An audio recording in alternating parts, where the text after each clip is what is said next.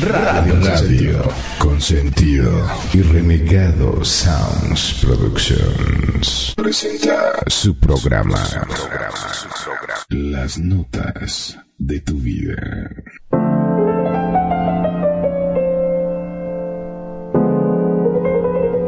Estas son las notas de tu vida con Perfidia, Magnum, Kenia y Renegado. En Radio Consentido, bienvenidos.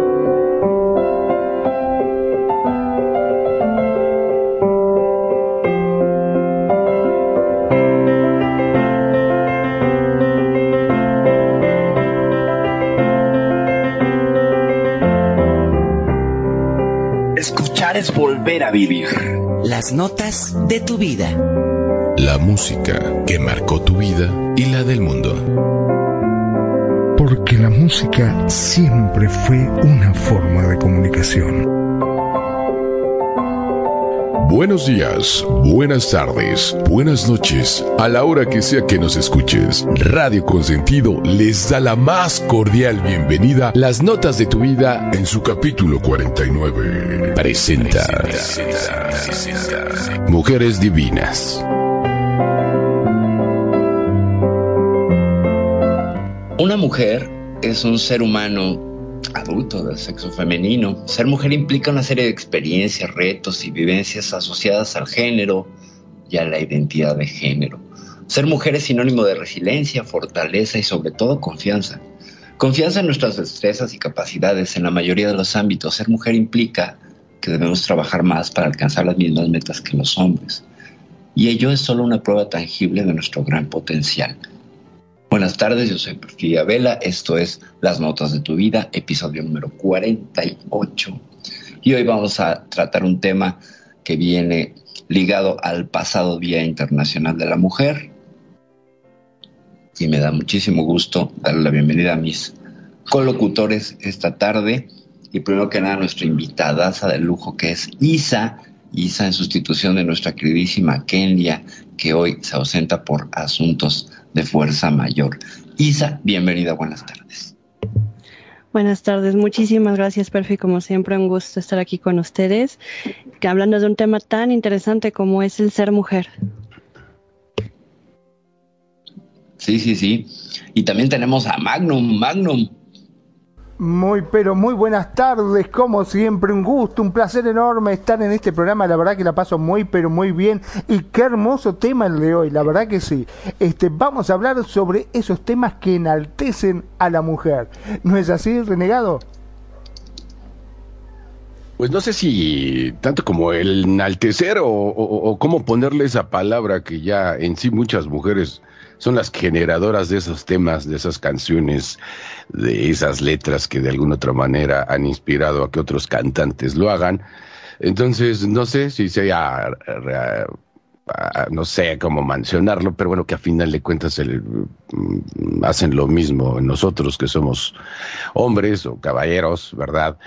El, el cuántos no hemos dedicado una canción o, cuántos no nos hemos sentido identificados con algunas canciones que, que en su momento han escrito algunos de los artistas que vamos a presentar en esta tarde. Yo soy el renegado desde Monterrey, Nuevo León, México, el renegado por equipo radio con sentido en esto que son las notas de tu vida. Así que bueno, pues esperando que les guste este programa que lo hacemos con mucho cariño y, con mucha emoción, claro que sí, como siempre. Y bueno, pues eh, vamos a a entrar en materia, ¿qué les parece? Escojan mis queridos culocutores qué quieren empezar. Empezamos con mujeres en inglés, con mujeres en español. ¿Qué les gustaría a ustedes? ¿En español? Sí, dale en español, por favor, que el inglés no se me complica un poco. Bueno, pues Isabela nada más movió la cabeza, entonces este, quiero pensar que sí.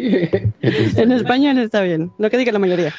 Ok, entonces vamos con un temita que, pues no sé, eh, a, lo mejor está, no sé qué tanto marcó, pero sí estuve viendo por ahí una, una discografía, veía una bibliografía, una, no sé, unas notas de ella, y que sí tiene mucho poder en lo que, o, o, hizo una revolución respecto a las, a lo que, cómo se veía a las mujeres en el tema del género musical que se llama Tech Mex. Ella era, y digo era porque desafortunadamente pues ya no está con nosotros. Ella es la bella y hermosa Selena o Selena, como le decían, de allá de Houston, Texas, creo que era, o Nuevo México. Y, y, que definitivamente marcó una pauta, ya que en esos entonces y en esos tiempos de, no existía este, casi ninguna representante en el género Tex-Mex y que fue un parteaguas porque no se sepan ustedes, pero ella ni siquiera hablaba español, aunque sus bueno, tiene raíces eh, latinoamericanas, particularmente de México, pero no dominaba muy bien que digamos el, el español. No sé tú que sepas, mi querida Isabela de la Bella y hermosa Elena. Desafortunadamente su biografía la tengo un poco no tan presente, pero se me hace una voz impresionante, tenía muchísimo carisma en el escenario, así que es maravillosa la representación que tienen los latinos desde ella. ¿Tú qué piensas, Perfi?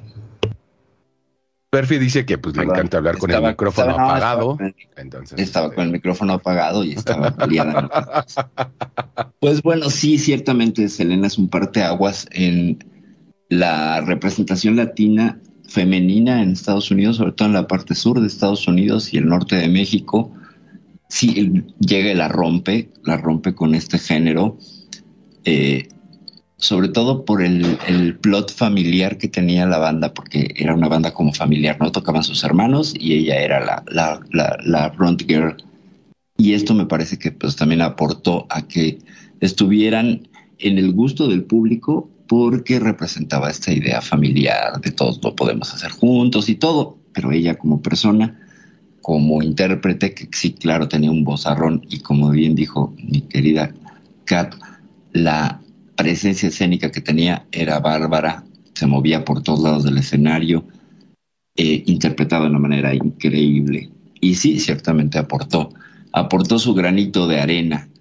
Vamos, yo creo que con la canción Renegado, ¿cuál es y quién la escogió? Cuenta, por eh, claro que sí, bueno, pues desde ayer en la plática creo que fue ahí a decisión unánime que tuvimos. Ah, por cierto, antes de ir a la canción quiero saludar al buen Victorino, mi yerno, que ya está por acá con nosotros en Radio Consentido. Muchísimas gracias. Hasta allá, hasta la madre patria, ¿sabes o qué, nano? Sí, saludos al sobrino.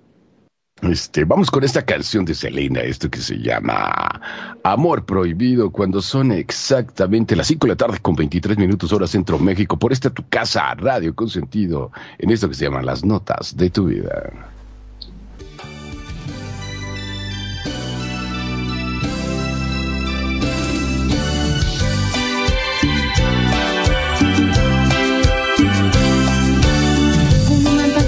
quiero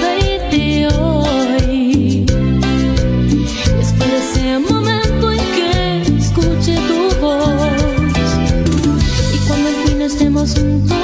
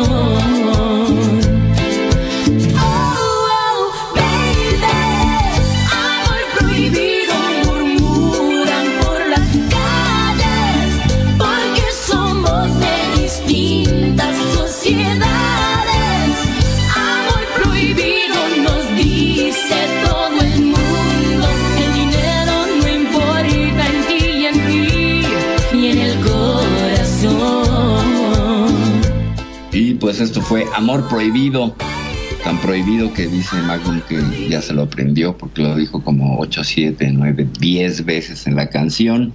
Magnum, ¿qué impresión tienes de esta canción? Me interesaría saber.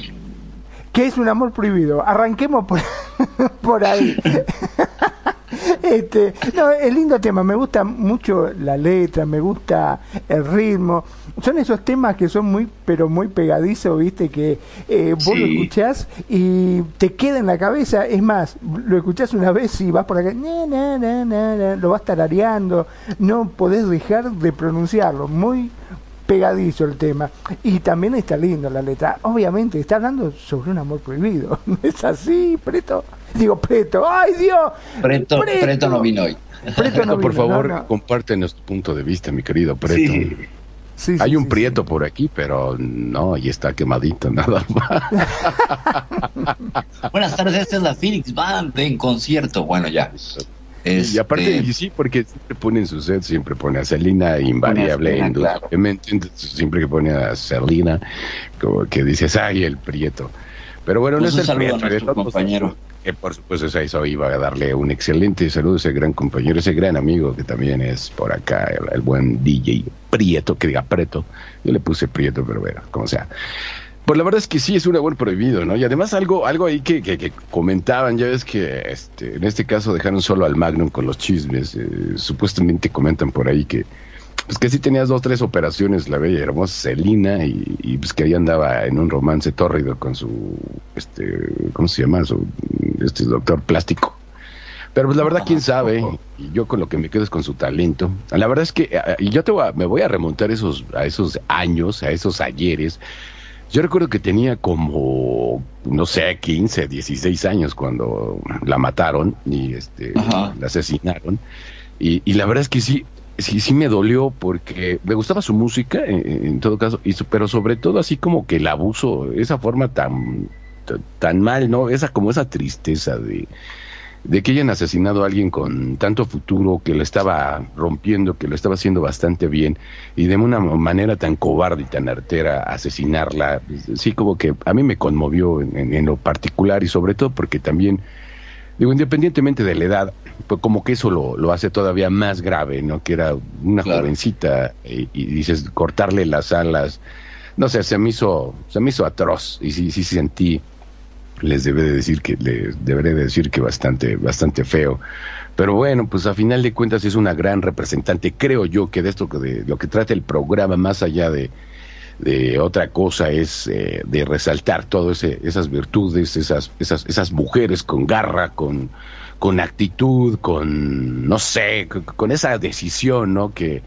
muchas veces, y por qué no decirlo, ¿eh? muchas veces este, a los caballeros, a los hombres nos hace falta, ¿no? Y, y yo creo que por eso siempre el tener una excelente pareja a tu lado que te apoya, que te anima, y viceversa, ¿no? Eh, es muy importante, ¿no? Que, que existan y que cada vez hay más mujeres así. Yo opino eso. No sé, mi querida Isabela, ¿tú qué opinas? Hablando particularmente, y, y me gustó mucho tu frase de, de, de lo que es ser una mujer. Pues en el particular caso de Selina, como bien mencionas, creo que es un como un ejemplo de empoderamiento, una mujer que trabaja, que cumple con sus metas, eh, digamos, no depende de nadie, ¿no? Creo que necesitamos más más íconos así, ¿no? Para la juventud, este, sobre todo para las niñas, que sepan que está bien, ¿no? Ser una mujer así fuerte, que muchas veces señalada, a lo mejor como frívola, como interesada, no sé qué piensas tú, Perfi. Pues hay que analizar el contexto ¿no? histórico, cultural y regional donde se da pues, el fenómeno Selena. Lo que tiene ella es que, si se fijan, amor prohibido. ¿Por qué es un amor prohibido? Pues porque seguramente ella en algún momento fue discriminada por ser latina y vivió un romance con algún, con algún americano y la familia no lo aprobó porque, pues, con todo respeto para los norteamericanos, suelen ser muy represivos y muy retrógradas. Siguen teniendo mucho una moral del, del, de la época victoriana y sobre todo en el sur de Estados Unidos. ¿no? Hay mucho más conservadurismo en toda esa zona. Ustedes verán que, por ejemplo, el Partido Republicano pues siempre arrasa por esos estados como Texas, como Maya, como Florida, etcétera. Eh, Alabama. Entonces lo que, lo que nos trae aquí a, a colación es alguien que se revela contra este sistema, se revela desde su ser mujer y cantarle a ese amor prohibido y convertirlo no solamente en algo que es de puño eh, fácil, de uso común, que es la canción, cumple esta, esta función de ariete, ariete cultural, donde revelo con esta canción qué está sucediendo. Y de una manera, pues, ciertamente elegante, no tengo que decirlo, no tengo que denunciarlo, pero sí es una canción que tendría que, pues, tintes de denuncia, ¿no? Desde esta lectura de una mujer latina que no es completamente aceptada, recordemos que hay mucho racismo, incluso que también ese es un tema que habría que tocar. Entonces, aquí lo que sucede es un asunto interseccional, donde no solo sufre discriminación por ser mujer, sino también por ser latina. Y entonces hay un asunto de racismo y de clase. Y entonces van varias cosas que se están sumando y que veremos más adelante en el programa, pues cuando medio analicemos un poco lo que son los feminismos. Porque a Pero final de cuentas, recordemos que ella era nacida en Norteamérica, o sea, por ley era Correcto. norteamericana. Pero ahí entra eh, ese apunte muy acertado que, que comentas, Perfi, de que ya nada más por tu color de piel, aunque ella ni siquiera hablaba el español, solo hablaba inglés de piel.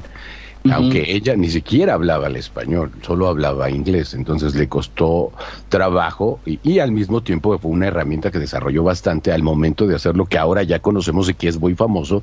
Ella fue de las primeras artistas que empezó a hacer el cross, el famoso crossover, que eh, digo, para nuestros queridos, nuestros queridos radioescuchas, yo creo que ya todos saben que es el crossover, es el, el- el cantar una canción en español y en inglés o a lo cantarla en inglés y en español al, al mismo tiempo, por decirlo de algún te- y haces el cambio y la siguiente eh, vas a decir lo mismo, pero, pero lo vas a decir en inglés, viceversa, ¿no? Entonces, creo que ahí hay bastante, bastante interesante, ¿no? Y que es una, yo siento que es una de las pautas, ¿no? Mi querido Magnum, a- al momento de lo que vemos ahora, ya que ya es muy normal que hagan eso, ¿estás de acuerdo, mi querido Magnum?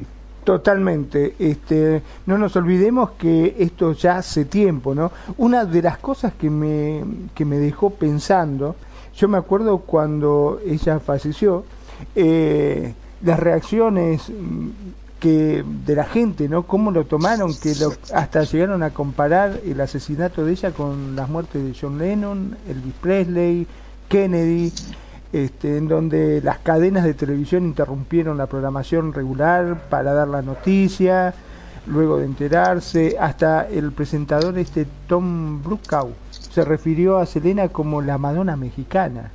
Fíjate vos. Dice que su muerte fue noticia en primera plana de New York Times durante mucho tiempo.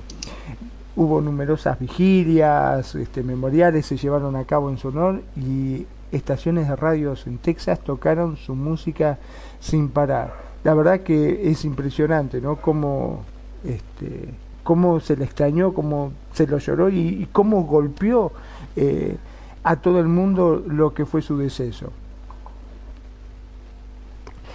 Eh, bueno, inclusive este fue Gloria Estefan, Julio Iglesias, Celia Cruz, hasta la mismísima Madonna fueron eh, a verla.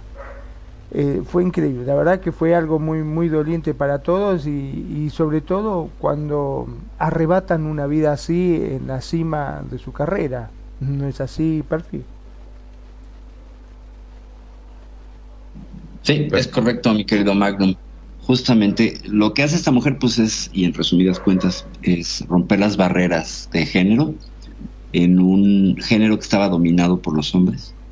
Eh, incluso lo que era el regional mexicano, etcétera, no tenía grandes figuras de talla internacional, sí las había de este lado de la frontera, pero nadie que pudiera unir puentes. El, el trabajo que hace esta mujer también es unir y crear puentes entre la comunidad latino-chicana en el sur de Estados Unidos, bueno, en todo Estados Unidos, por tanta inmigración mexicana que existe y pues con, con la gente de México. Aquí en México se le quiere, se le adora y se le recuerda con muchísimo cariño porque pues finalmente es la que, la que se atreve y la que la pega pero con tubo, no con una, sino con siete canciones, lo cual nos habla de un talento que desgraciadamente fue truncado. Renegado, ¿cómo ves?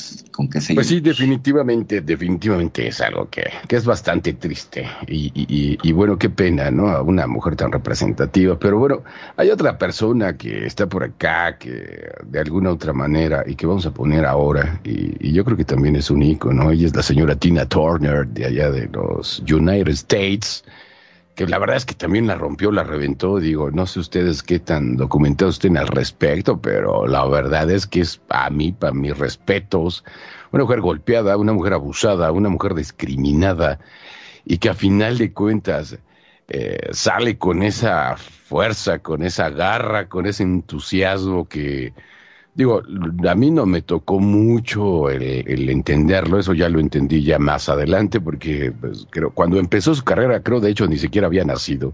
Sin embargo, eso no quita que disfrute y la reconozca como un ícono eh, de las mujeres en el ámbito musical y empresarial, porque no también es empresaria la señora. Y sin embargo tenía un marido abusivo, golpeador, eh, que de alguna otra manera dijo, ¿sabes qué? Hasta aquí y este y pues hasta aquí y, y brilla y sigue brillando. Digo, ¿quién no recuerda esa, esa voz tan rasposa, esa voz tan hermosa que tiene la señora Tina Turner? No sé si vamos a tema o quieren comentar algo al respecto o regresamos y hacemos los comentarios. ¿Qué les A parece? tema, vamos a tema, digo yo. Vamos al tema. Escucha esto. Esto, segurito que te la sabes eh, y, no hay duda, eh, independientemente de, qué edad tengas. No se vayan, por favor. Regresamos con más y mejor música por aquí por Radio Consentida, en las notas de tu vida.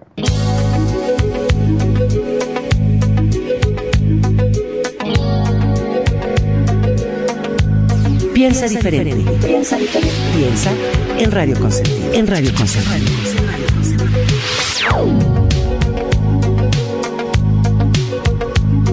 You must understand the touch of your hand makes my pulse react. It's only the thrill of boy meeting girl opposites attract. It's physical,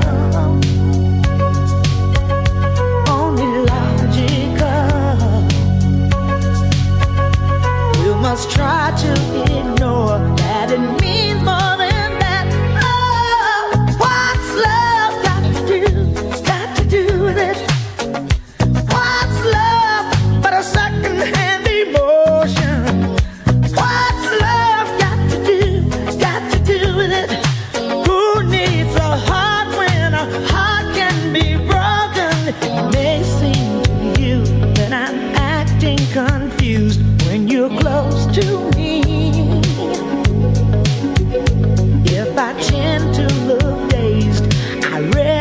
someplace. I've got cause to be. There's a name for it. There's a phrase that fits. But whatever the reason, you do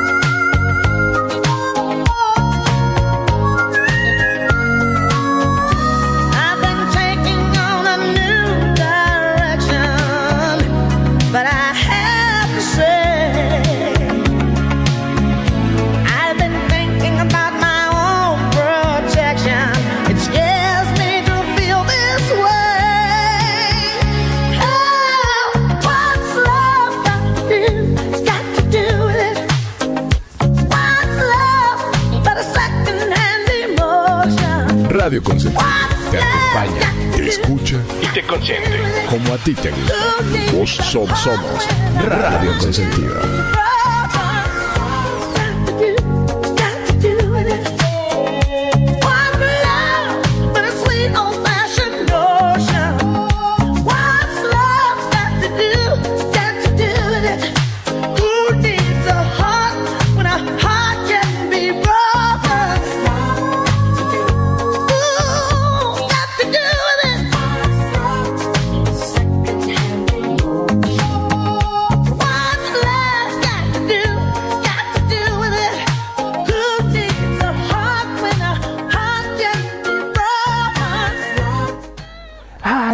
Ay, ay, ay. Qué tema ese, por favor, no lo puedo creer. Me encanta esa voz rasposa como dijo mi querido bro. Tú debes entender que aunque el toque de tu mano hace que mi pulso reaccione, eso es solo una emoción de un chico conociendo a una chica. Los opuestos se atraen, es físico, solo lógica. Debes intentar ignorar qué significa más que eso. ¿Qué tiene que ver el amor? ¿Qué tiene que ver con eso? Lo que es el amor sino una emoción de segunda mano. ¿Qué tiene que ver el amor? ¿Qué tiene que ver con eso? ¿Quién necesita un corazón cuando se puede romper un corazón? Puede que te parezca que estoy actuando confundido cuando estás cerca de mí. Si un tienden a parecer aturdido, lo he leído en algún lugar. Tengo motivos para hacer. Hay un nombre para ello, hay una frase que encaja, pero cualquiera que sea la razón por la que lo hagas, por mí, ¿qué tiene que ver el amor? ¿Qué tiene que ver con eso? ¿Qué letra? La verdad, yo te voy a ser franco, no entiendo ni jota de inglés, soy un desastre con el inglés. Lo he bailado muchísimo, lo he escuchado muchísimas veces, me encanta ese tema. Y después, cuando me entero de lo que es la letra, digo, wow, qué temazo. ¿Cómo puede ser que uno, sin conocer la letra, a uno le guste tanto una canción? ¿Será por el ritmo? ¿Será por la entonación? ¿Vos qué pensás, Perfil? Pues que se vuelve parte del lenguaje universal, ¿no? Y que entendemos de alguna manera o interpretamos lo que quieren decir. O sea, sabemos cuando una canción es melódica, romántica, eh, más ruda, etcétera, por, pues, por la música y la forma en la que se interpreta, no importa el idioma, tú puedes escuchar una canción en tailandés, una canción romántica, y dices qué bonito. Esto me pasó, por ejemplo, hace muchos años con una canción en japonés, que de tanto que la escuché me la aprendí y traduje la letra y todo el rollo. Y en realidad sí, pues era una canción que se parecía mucho a lo que yo imaginaba que era.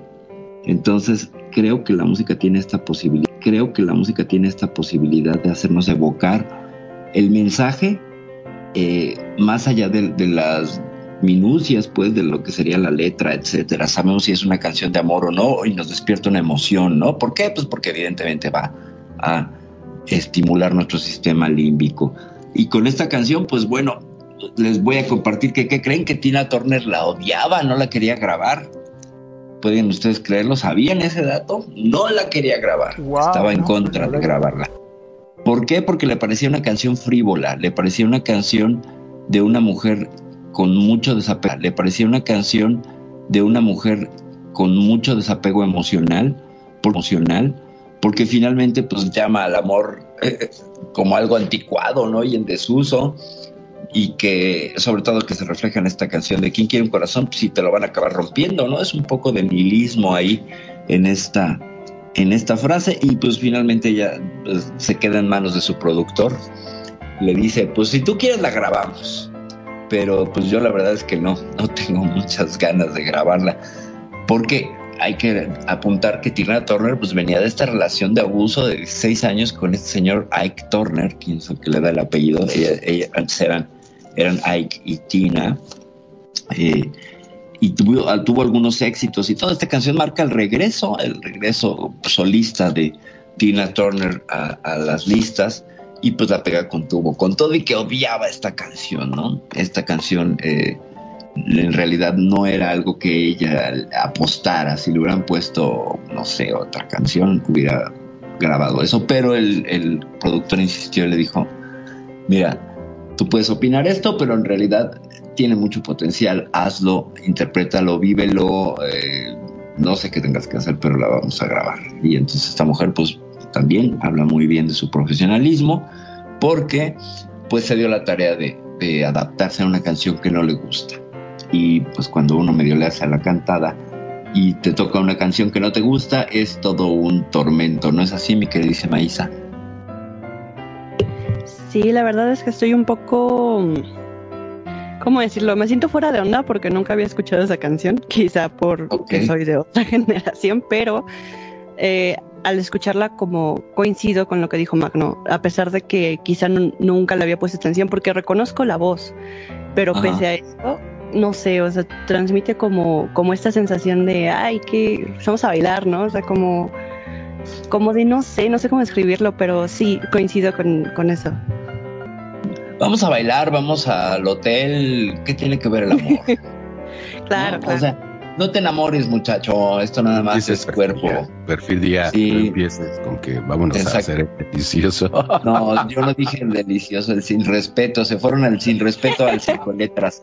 No, en realidad, pues lo que, lo que más le molestaba a esta mujer es que era pues una cuestión muy frívola, ¿no? Y ella venía pues de reconstruirse en el amor, de reconstruirse como persona, etcétera. Entonces sí le resultaba disonante, por supuesto, evidentemente. Pero pues bueno, la catapultó a los niveles que, la, pues, de leyenda, ¿no? Esta mujer ya está inscrita seguramente en algún salón de la fama de la música en Estados Unidos, cosa que no dudo. Y sí, ciertamente un bozarrón y ese cabello a mí siempre me llamó la atención, cómo lo mantenía de esa manera. Pero bueno, ¿Sabes a quién me recuerda el, el peinado de, de Tina Turner? No sé si ustedes recordarán a la guitarrista de Michael Jackson. que Ajá. tenía el mismo. Yo dije, ¿a poco Tina Turner toca la guitarra? Ya cuando la vi, o sea, era un look muy, muy, muy, muy parecido. Y, pero a mí, definitivamente, la voz de Tina Turner es algo que, wow, toda la vida reconoceré. Y, y, el nivel de cuidado que tiene, porque no sé si por ahí he visto algún video, no sé si ustedes han tenido la oportunidad de hacerlo. Tiene un voz serranunda, señora, a su edad, que ya está bastante grandecita, y sigue haciendo cosas interesantes, ¿no? Pero bueno, ella tenía, perdón, bro, ella tenía 44 años cuando lanzó esta canción. O sea, no era una jovencita, ya estaba, pues ya tenía su, su, su camino recorrido. Por Había lo tenido mismo lo digo. en sí, 1971. con su esposo. Sí, con, con Ike, la de, la de. Orgullosa María. Y Entonces- prácticamente la, la explotaba, ¿eh? Déjame te digo. Claro, sí, no, no, no, no. El Ike era uno de, era de lo peor. Era así de lo peor. Sí, yo creo que algún día haremos un programa de gente mala en la música. Ike está ahí. Es un todo un personaje nefasto. Pero bueno, esta mujer se pudo reconstruir y reconstruir a una edad madura, lo cual pues rompía todos los estándares en los ochentas. Ahora pues ya es como mucho más común, pero que en los ochentas alguien se rehiciera a esa edad, cuando ya le habían dicho pues que ya estaba acabada, que ya no siguiera, que se dedicara a otra cosa, que se dedicara a su casa, etcétera. Pues bueno, ella insistió y dijo esto es lo que a mí me gusta y miren qué bien, pero qué bien le salió. Qué bien lo este- hicieron, ¿no? Oye, Sí, pero, pero ¿qué les parece a ustedes tres, a, a ti, mi bro Magnum, a ti, Perfi y un servidor? Vamos a voltear el otro lado de la moneda para que, A ver. para que Isabela no se sienta tan incómoda, porque esta canción me la pidió ella. Es de Sabrina Carpenter, se llama Looking at, Looking at Me. Y yo no tengo ni la más remota idea de quién sea. No sé si nos puedas explicar, mi querida Isabela. Claro que sí, es una de las artistas, digamos, más en crecimiento ahora mismo. Esta canción en particular a mí me gusta mucho porque ella la escribió desde un punto de confianza. Dijo que compuso primero la música y después, cuando se sentía completamente segura de sí misma, empoderada, escribió la letra. Entonces, a mí me gusta mucho esta canción porque la escucho cuando me siento como bajoneada y como que luego, luego me levanta. Ok, es una uplifting, es una rola uplifting. Así es. Pues, ¿qué les parece? ¿Cómo se llama la canción? Se llama Looking at Me Ah, ya. de Sabrina Carpenter. Digo, ah, igual ya la escuché. La verdad que así de entrada no me suena, pero ¿qué les parece si vamos con este tema? Y eh, recuerden que estamos en esto que son las notas de tu vida en Radio Consentido. ¿Dónde más? Señores, venga, Sure.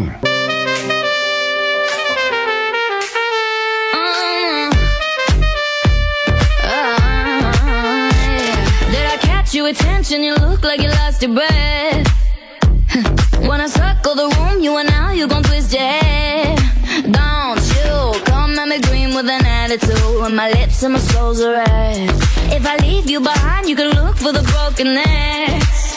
No, no. Cause I've been here once or twice. Never worry about the eyes. Come on, don't just stand there staring, honey. Try to. Everything they're looking at you, they're looking at me. I can make it nice and easy. I'm the take the lead. They ain't even looking at you, baby. They're looking at me. They're looking at me. Yeah, yeah, they're looking at me. Young for a teacher, teach you what you don't I know. I can teach you the things that you wanna know, but I you would overdose. Don't you bring any bull in the room tonight. It's a whole new rodeo. It could be you and me, but you know that'll steal the show. Oh, yeah. Cause I've been here once or twice. I've been here once or twice, babe. Never worry about the. Never worry about the ice. Come on, don't just stand there staring, honey. Try to move your feet. If you think they're looking at you,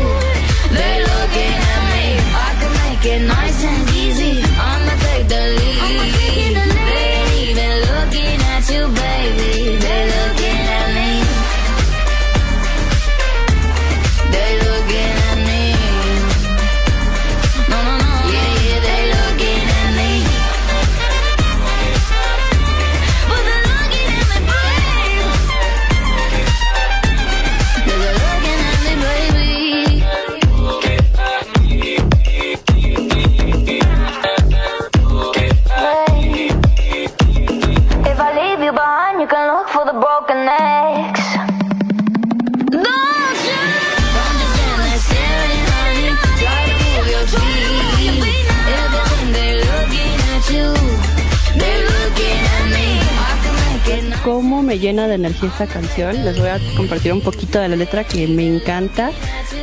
Dice, ¿acaso atrapé tu atención? Parece que has perdido el aliento. Cuando yo camino por la habitación, como un búho, tú voltearás la cabeza a verme. No te pongas verde con esta actitud cuando mis labios y mis suelas son rojos. Y el coro, que es mi parte favorita, dice, no te quedes ahí parado, cariño, intenta mover los pies. Cuando creas que te están mirando a ti, en realidad me miran a mí. Esta canción tiene un efecto en mí que no puedo describir. Es me ayuda a recuperar mi confianza, a, a sentirme como que lista para desafiar al patriarcado, todo. Yo amo esta canción. ¿Qué piensas Ok. tú, mi querida Perfe? Pues mira, le di una breve ojeada a la letra y escuché así someramente la canción brincando y brincando y brincando. Pues me parece un ritmo súper moderno, evidentemente. Eh, tiene un beat muy pegajoso, muy bailable, por supuesto. Y la voz de la niña me gustó mucho. Sí, me gustó mucho su voz. Me gustan a mí las voces rasposillas, entonces ella la tiene y tiene mucha actitud y presencia. ¿Qué más te puedo compartir? Pues te puedo compartir que lo que tiene y que creo que te conecta y que te hace que te, que te levante es que es una canción que te remite a colores rojo fuego, naranja, ¿no? Así como, como que algo se prende en el interior. Y activa Y- un switch en mi inconsciente. Ajá, es como, como, un, como una, un spark, ¿no? Como una bujía. Es una canción bujía, entonces me parece que está bastante bien. Habría que echarle una ojeada más profunda a la letra para ver qué tanto, pues, se vuelve así como eh, icónica y, y levanta ánimos, pero así en primera instancia y todo, me gustó, me gustó, me gustó. Sí, sí, sí, sí. La Sí, verdad de que hecho es ya, ya la puse ahí digo, para ¿eh? escuchar later. Sí, no, simplemente iba a decir que es increíble, me gusta la voz que tiene, se nota que es una canción muy juvenil, muy de levantar, como decías, este, me agrada muchísimo, el tono que tiene eh, es terriblemente bailable, es más, son esos temas que vos lo escuchás y se te mueven solo los pies, ¿viste? Eh, Pero es ultra, este, mega, como quien dice, así rítmico, me encanta, me encanta, muy lindo el tema, la verdad que sí. ¿Sabía la canción que, esta canción, digo, sí está chida, y la que eh, hace el mismo efecto conmigo, y escúchenla, donde la escuche yo, me pongo a bailar así de pa, el pasito. Creo que es argentina esta chica, la de este, ah, esta chica que, que me dice, baby, no me llames, que hoy voy a salir con mi novio a pasear. Y, pero se me olvidó ahorita el nombre, pero es un pasito entre, eh, así como tipo la de Tini, merengue. ¿no? Eh, Tini, esa de. Tini, que es argentina, ¿no? Es argentina, sí, de hecho, sí, sí, cierto. sí. Digo, porque apenas tuve la oportunidad de ver su espectáculo en, que sacaron en la televisión por Viña del Mar.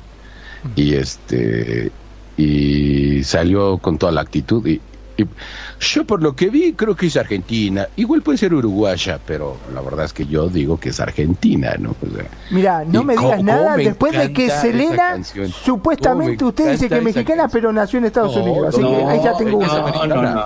No, no, no, No, no es mexicana, sabemos No es que es pocha. Es pocha, es pocha. Pocha. Completamente. ¿Qué pasa, mi Selena? Sí, no, no, es pocha. Lo siento, pero es pocha. O sea, de Es que eso es un insulto, Nacida de padres mexicanos en Estados Unidos, pocho. Pocho. Pero bueno, Y o no sea, es- no es, este. eh, y vayas a la frontera, menos, podrías sí. perder tu vida. eh. Tratando de decirle pochos a los que están allá. No, O sea- en realidad tengo primos allá y les digo pochos. Y no he perdido la vida, sigo viva. Entonces, Sí, porque es una son tus primos. que Yo usan- también tengo usan primos negros y no les po- y si les digo niggers, como que se frigean porque me van a contestar Pero se "Wiener". dicen entre ellos también niggers. O sea, Sí, porque No. a mí un nigger me dice, ok, winner. Saben que es un winner, ¿no? O sea, bueno, dejemos, dejémoslo en chicana ya, pues. Sí, definitivamente. Pero bueno, pues vámonos. Vamos con un tema que yo estoy esperando con emoción y con mucho cariño. Y, y yo agradezco a, a mi bella hermosa carnalita Perry que lo haya escogido. Dígamelo. Es, es un tema porque lo puedes aplicar a, a- bueno, en mi caso, ¿no? A cualquier mujer, llámese tu esposa, tu sobrina, tu prima, tu, hermana, tu, tu mamá, a- o sea, a cualquier Correcto. mujer que ames, se la puedes, se la puedes poner eh, y, y- y- y es tan, tan universal el tema. Sí, que no es como que no pueda hacerse para eso, ¿no? Por favor, creo que sabes de qué estoy hablando, mi querida Perfy. ¿Y de quién? Estamos estoy hablando de, de Woman de John Lennon, si no me equivoco. Es Es correcto. correcto, es correcto, súper correcto. Sí, sí, sí. Sí, sí, sí. Pues bueno, vamos con esta rola y regresando, pues vamos letra y song facts y cosas que pasaron con esta canción, que ciertamente, pues sí no tiene una definición para decir, bueno, es para mi novia, mi esposa, puede ser para cualquier mujer. Y eso es lo que la hace genial. La hace genial. Eh, ya les contaré en quién se inspiró y todo el rollo, pero pues vamos, vamos a escucharla. Estas son las notas de tu vida en Radio Consentido. Vamos con Woman, John Lennon.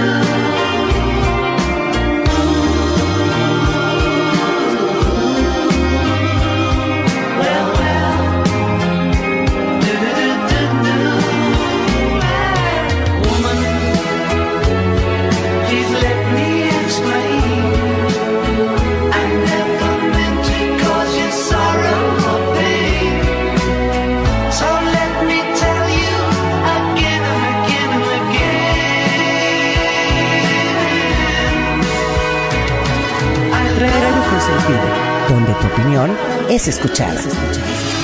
Radio Consentido, Radio Consentido.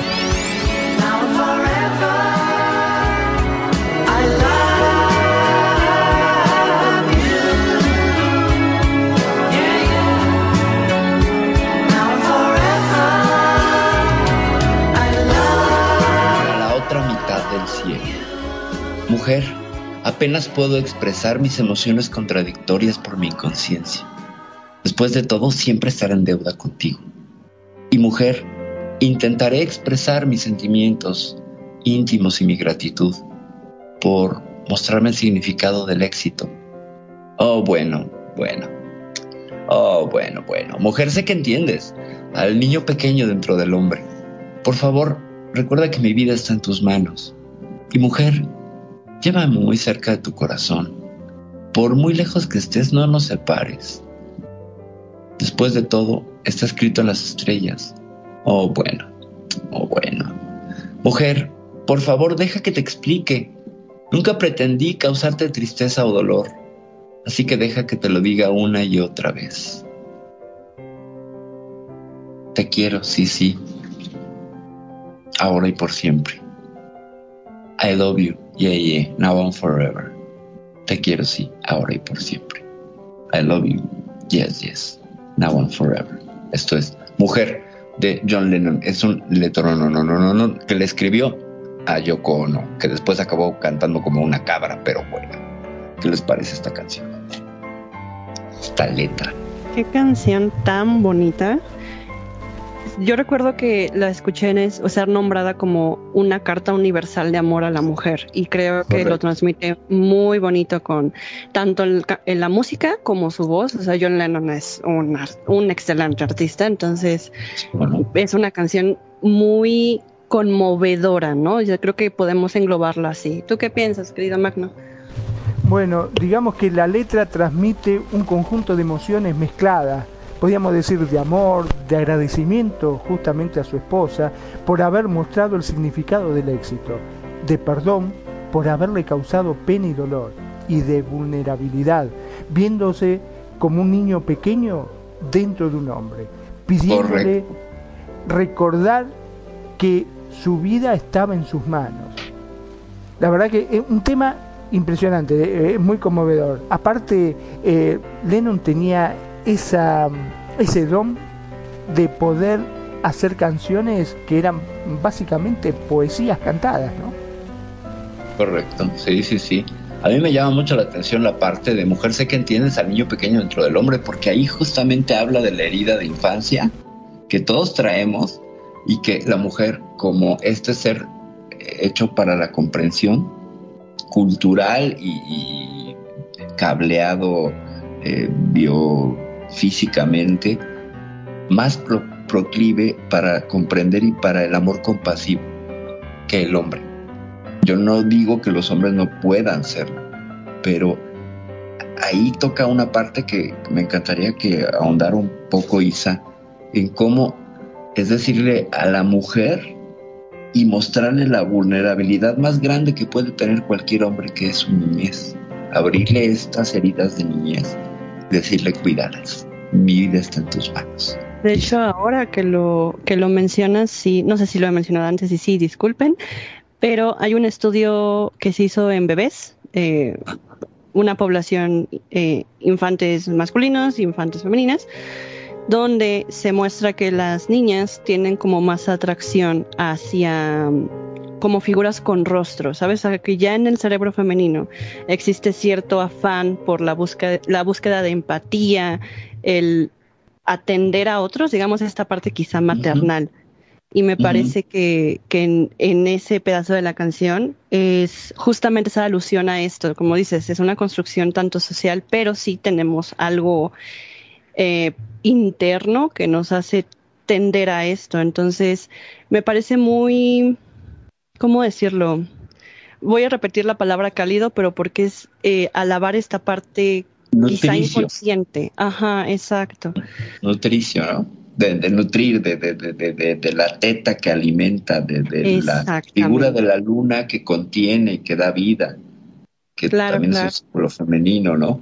Y por ahí es que creo que va muy, muy bien armado a la, la pues la, no sé si es súplica, si es el- la descripción en esta parte de la canción que me parece lo más bello. Esa parte de toda la canción es lo más, eh, al menos en mi, en mi sentir, lo más bello. Renegado, no sé tú qué piensas.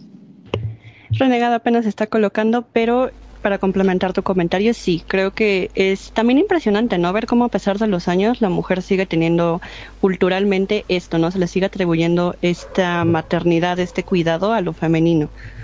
Sí, la cuidadora, ¿no? La cuidadora, la, la, la caregiver, la que, la que, la que nutre y alimenta, pero pues es que sí, evidentemente, si nos vamos a, nos remontamos a todo lo que es la teorética, porque ni siquiera es una teoría, de cómo nos generizamos, de cómo en estudios de Margaret Mead, esta antropóloga maravillosa que estudió 137 eh, culturas y en todas encontró que generizaban, que se dividían los, los papeles según el sexo. Eh, encontramos que el papel de cuidadora, de la que se encarga de que la prole crezca y siga, por tanto la tribu se mantenga, es esta eh, noción común en todas estas culturas. Es decir, Pues es que es que lógico, mientras ¿no? el hombre salía a cazar, la mujer se quedaba a cuidar. Y creo que esto sigue siendo un marcador de género muy fuerte y muy presente. Y sigue siendo igual, digo, yo tengo algunos conocidos, digo, no, no son muchos, en el que de plano el hombre eh, son los que se, se quedan a, a- a cuidar de la casa y hace todo, porque por alguna u otra razón, de alguna circunstancia, pues ellos no tienen trabajo y la que provee todo eso es él y él es el que se encarga de mantener limpio, de ver a los niños, de llevarlos a la escuela, de, de hacer eso. Y pues digo, ya las nuevas generaciones también tienen ese chip de que, bueno, pues si no soy yo, pues eres tú, porque anteriormente, y digo, no sé si tú lo has visto en algunas películas de mm, 1940, menos, la mujer se quedaba en la casa porque el hombre tenía que salir a trabajar y era el que proveía, sin embargo, la mujer era la que educaba, por decirlo de alguna manera. Y ahora ya no, y anteriormente se podía vivir tranquilamente con el sueldo de un varón. Y en la actualidad llegamos a, una, a, un- a un punto en el que ya no solo es el varón, sino que también vas a tener mejor calidad de vida cuando los ambos trabajan. Y en todo caso que uno de los dos no pueda trabajar, ya sea el hombre o la mujer o el varón o ya sabes, ¿no? Entonces el otro dice, bueno, pues ni modo, pues me toca fletarme y pues la casa, y yo me encargo de que todo esté funcionando al 100%, ¿no? Digo, yo, yo creo que cada vez hay más personas y parejas que, que pueden llevar ese, ese tipo de, de comunicación ¿no? y de relación. A partir de la subida de, bueno, del boom del internet en los noventas, los papeles de género estaban llamados a, ser cuestionados y que el hombre pudiera quedarse en casa y ser, contactar con esta parte nutricia, ciertamente. Es un eh, legado de la cultura tecnológica, como este papel varió, como este papel permitió a las mujeres eh, de alguna manera poder salir al mundo, porque el, el ámbito de lo privado era lo, de la- lo femenino y el ámbito de lo público lo del hombre. Y esta- eh, así, así eran los papeles hasta los ochentas, ¿no? Entonces viene, viene el internet y trastoca todo y de alguna manera, pues ciertamente ahora las, las nuevas generaciones tienen otra conciencia al Ahora- respecto de los papeles Ahora, de género. si me permites el comentario, jamás, Claro. jamás va a cambiar, al menos yo no lo veo posible ni factible, eh, el hecho de que, sí, por más que trabaje, eh, quien va a, tener a, los, a los hijos, pues es una mujer. Nosotros estamos completamente incapacitados para poder hacer eso. Ponemos nuestra parte nada más, pero eh, yo no veo como un hombre con su sistema como lo tiene, o si quieres hacer alguna transformación en tu cuerpo, porque así lo decidiste y está perfecto y es muy respetable, pero jamás vas a poder eh, o tienes esos órganos para poder generar vida, que yo creo que por eso también a veces también es ese tema, ¿no? No sé si de, yo no creo que, bueno, en mi caso no es como de si de ternura o de, de- o de que son débiles, no, al contrario, eh, como de agradecimiento, porque todos, sí o sí, hasta donde yo me he quedado, y mira que no, hay, mm, no, no he visto más avances, todos aquí, los que estamos, eh, venimos y de una mujer, entonces yo creo que de ahí también ese, ese cariño tan especial, tan fuerte, ¿no? Creo Pues- yo, no sé qué opines, mi querido Magnum. Bueno, la verdad que es cierto, como vos decís, este sí, todos venimos de una mujer. Este, no, no, no. Será por eso también de que tienen ese sentimiento y esa ternura y ese valor agregado que le ponen siempre que con mirarte solamente te entienden. Viste que muchas veces este, vos a tu mamá, por ejemplo, no tenés que decirle nada. Simplemente ella te ve y ya sabe qué es lo que te está pasando, por más que vos trates de ocultárselo. Es ese sentimiento extra, creo yo, que le, que, le pone, que le da eh, ese, ese don como para poder interpretar y poder entender muchas veces cosas que hasta uno mismo no se entiende. A mí, por ejemplo, me ha pasado de no saber ni yo lo que quería. Y mi mamá, por ejemplo, sí lo sabía. no sé si a vos te habrá pasado algo así, renegado. Eh, mm, no, pero que de que me descubría de que algo me dolía, sí, o que algo no andaba tan bien conmigo, pero yo no quería que se enterara. Claro, sí, exacto. sí, sí, sí. La verdad es que sí. eh, De hecho, pues, no sé, yo por eso tengo un, un- un cariño muy, muy enorme con mamá. Aparte que es mi mamá y es por eso, ¿no? Y, en ese estricto sentido, creo que también está eso, ¿no? Más que con, no sé, con que existe también de muchas personas, ¿no? Yo conozco personas eh, y son mujeres entre mujeres y, y conozco muchos casos que, eh, digo, hay casos que no, ¿verdad? Pero mujeres que se pueden llevar eh, eh, y llevar muchísimo mejor con su mamá que, hablar con su papá por alguna situación extraña de la vida, porque normalmente los hombres somos más cariñosos con las, con las hijas, pero hay casos en los que no hay esa capacidad, esa comunicación, no tanto quizás de las de- de las hijas, sino quizás porque también el papá no tiene, digamos que esa eh, ¿cómo, cómo se dice? esa facultad o, eh, o esa Capacidad de esa, ¿no? capacidad de, de querer acercar o, o meterse en eso, ¿no? Digo, por alguna situación, digo, y es respetable, ¿no? Y sí se llevan mejor con las mam- con la mamá porque pues no sé, se desarrolla más, ya sabes, el tema de la plática, el tema, pero digo, no con todas las mamás se puede hacer eso, entiendo yo, ¿no? O sea, pero, pero sí como que siento que definitivamente por el simple y sencillo hecho de que venimos de una, siempre venimos de una mujer, sí o sí, nos guste o no, este, creo que por eso también está esa, esa gran empatía, aunque yo considero que también hay muy buenos padres, pero vamos, el, tema del programa no es hablar de los hombres, sino de- del por qué el Día de la Mujer es muy significativo. eh, y aquí quiero meter y embarrar a mi carnalita Perfi, que yo Ajá. tenía esa mala, anoche estábamos platicando de eso junto con Kenya Pevensey, y les decía que yo ya no tengo esa mala maña de que el 8 de marzo, el 8M que le llamamos en México, el Día Inter- Internacional de la Mujer,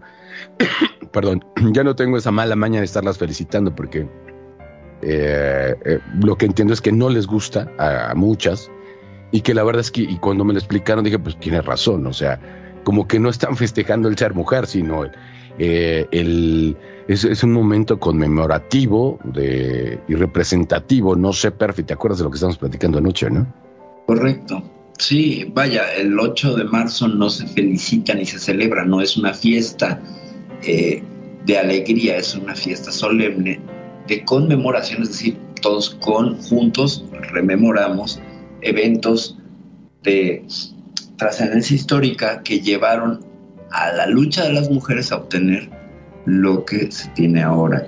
Y no se celebra porque es una lucha que está inconclusa aún ahora, en 2023, sigue habiendo una cantidad impresionante de feminicidios, una cantidad eh, enorme de desigualdad eh, en el sueldo, sigue existiendo una suerte de, de diferencias de género muy marcadas que hacen que esta lucha sea inacabada. Entonces, por tanto, no hay que hacer, no hay nada que celebrar. Y pues evidentemente también se recuerda con, con cariño y con, con respeto a las caídas en esta lucha. Por ejemplo, las mujeres costureras que perdieron la vida, eh, cerca de 126 mujeres en 1908, en una fábrica donde por el hecho de ser mujeres las tenían encerradas con cadenas en la puerta y entonces no podían salir y se produjo un incendio y murieron de una manera atroz. Por tanto, ese día se conmemora, nada, nada de celebrar. Ya regreso. Mi queridísimo Magnum, ¿qué tienes que decir al respecto? Wow, eh, sí, este es un tema, si bien ha sido un tema trágico y un tema que, como bien decías, este, se viene luchando hasta el día de hoy, yo creo que igualmente la gente está tomando mayor conciencia y de a poco, espero que alguna vez ya no sea de a poco, que sea este, algo ya totalmente constituido y consolidado, eh, se está tomando conciencia al respecto. ¿Cómo seguimos, mi estimadísimo bro? Pues yo creo que seguimos muy bien y vamos a estar mejor todavía. Entonces, este, vamos con algo que me pediste. Esto es de Marta Sánchez, que si no mal recuerdo, ella es española, ¿no? Ah, sí. Con ese tema que se llama de mujer a mujer. Eh, no sé, Marta, Manch- Marta Sánchez, yo, yo, yo la conozco de hace mucho tiempo. Eh, un día vino a la casa, claro, ya sabe, ¿no? Eh, Pero, ¿cómo se llama? Esa canción que me encanta, que se llama Bailando sin salir de casa. Oh, a mí me enloquece esa canción, pero eh, esto se llama De Mujer a Mujer, que me lo pidió mi querido bro, el buen Magnum. ¿Y qué les parece si escuchamos y regresamos con tus comentarios, mi querido Magnum? Buenísimo. ¿Te parece perfecto? Perfecto, Perfecto, pues es- Virgilio.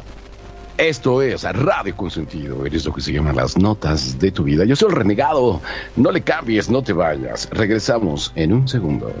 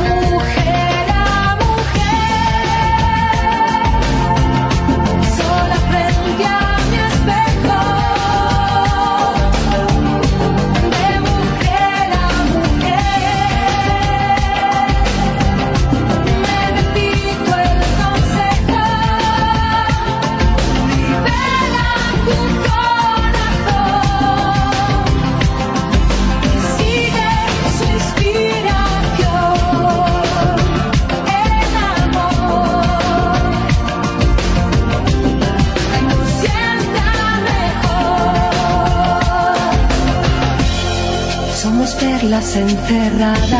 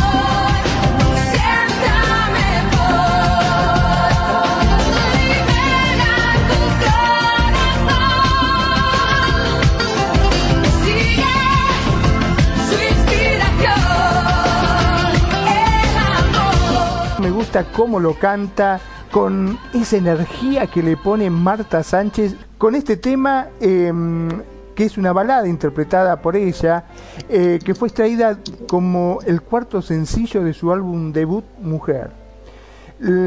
Fue estrenada creo que en el 94. Con este tema musical, ella hace conocer los temores y humillaciones de las mujeres que atraviesan, provocadas todavía dentro de ciertas sociedades machistas. Pues la canción llama a la reflexión de cómo hacer valorar la dignidad a favor de los derechos de la mujer, cómo promover el respeto y no la discriminación sexista, donde se genera aún los maltratos físicos y psicológicos. También una parte de la canción refleja algo de homosexualismo, como el lesbianismo, donde predomina todavía la homofobia, ya que muchas mujeres lesbianas, al igual que los hombres homosexuales, también sufren de discriminación y ciertos maltratos por lo cual también por esa parte es promover la valentía de la mujer sin importar la orientación sexual. Oh, Es fuerte, ¿no?